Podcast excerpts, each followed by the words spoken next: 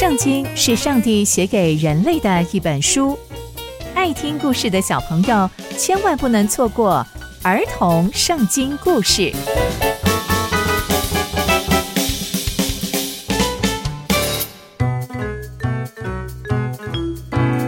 各位亲爱的大朋友、小朋友们，大家好，我是佩珊姐姐。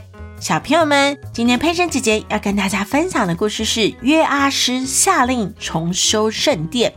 我们在前一集中知道，约阿施被拥戴成王，而约阿施才七岁而已，他就带着所有的百姓跟神重新立约，使犹大国成为合神心意的国。那接下来会发生什么样的事情呢？就让我们继续听下去吧。约阿施啊，做犹大的王。那这个耶和耶大祭司啊，其实常常教导他，他就做上帝看为好的事情。可是秋坛仍然没有废去，人们呐、仍然在这个秋坛献祭焚香。不过呢，约阿施还是非常的敬畏上帝哦。约阿施就对所有所有的祭司说：“只要是分别为圣，放到耶和华殿里面的银子啊。”或是被个人数点的这些赎价，或者是大家随着自己心意奉献到上帝殿中的银子，祭司啊可以跟自己熟悉的人收取。那收取之后呢，是要来修理圣殿里面毁坏的地方。只要是发现有毁坏的地方，全部都要修理哦。可是约阿施在位第二十三年，祭司都没有修理圣殿毁坏的地方。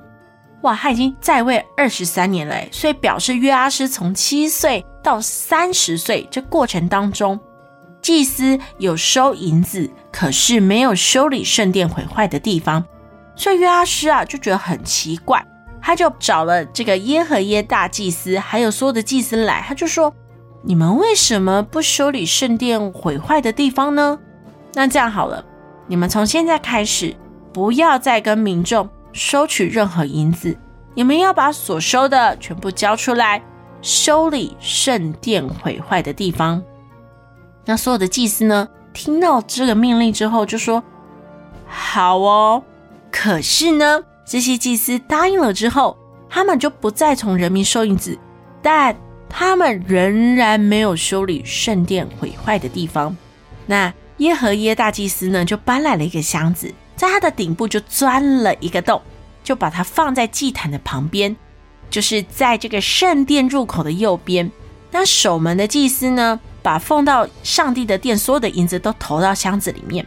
那当他们呢看见箱子里面的银子多起来的时候，他们就会请王的大臣，就是书记，还有大祭司上来。那他们就会数点里面的银子有多少，然后装在袋子里面。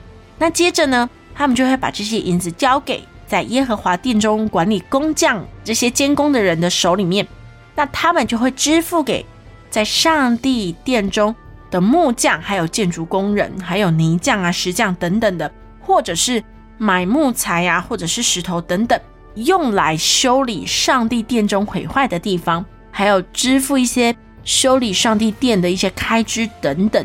那祭司还有薪水吗？也有。那他们呢，就是拿了这个赎罪祭的银子等等的。那他们这些银子就是属于祭司的，在这一个箱子里面的，就是拿来修理圣殿毁坏的地方。那大家有没有觉得这个箱子感觉很熟悉？没错，在很多人的教会里面都有一个奉献箱。那这就是奉献箱的第一次在圣经里面出现的地方哦。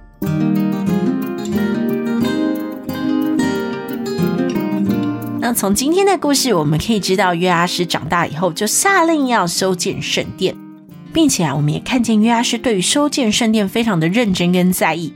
从他七岁到三十岁这些时日中间，祭司都没有修建圣殿，所以他就非常的苦恼。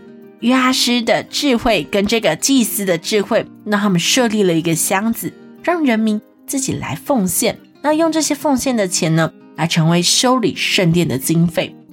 哇，可以看见哦，这民众也是非常愿意奉献的，因为修理圣殿其实它的成本是很高的，因为又要买木材，又要买石头，然后呢又要支付给工匠这些薪水，其实很多诶。但是他们就会透过这样大家甘心乐意的奉献，让他们的圣殿可以慢慢的、慢慢的被修筑回来，被修理好。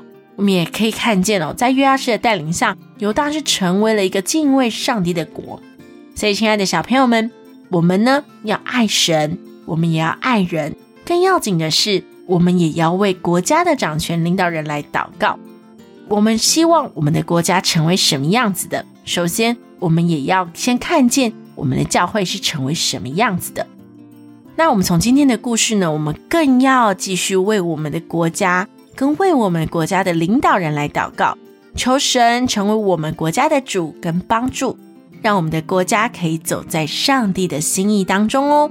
那接下来又会发生什么样的故事呢？刚刚佩珊姐姐分享的故事都在圣经里面哦。期待我们继续聆听上帝的故事，我们下次见喽，拜拜。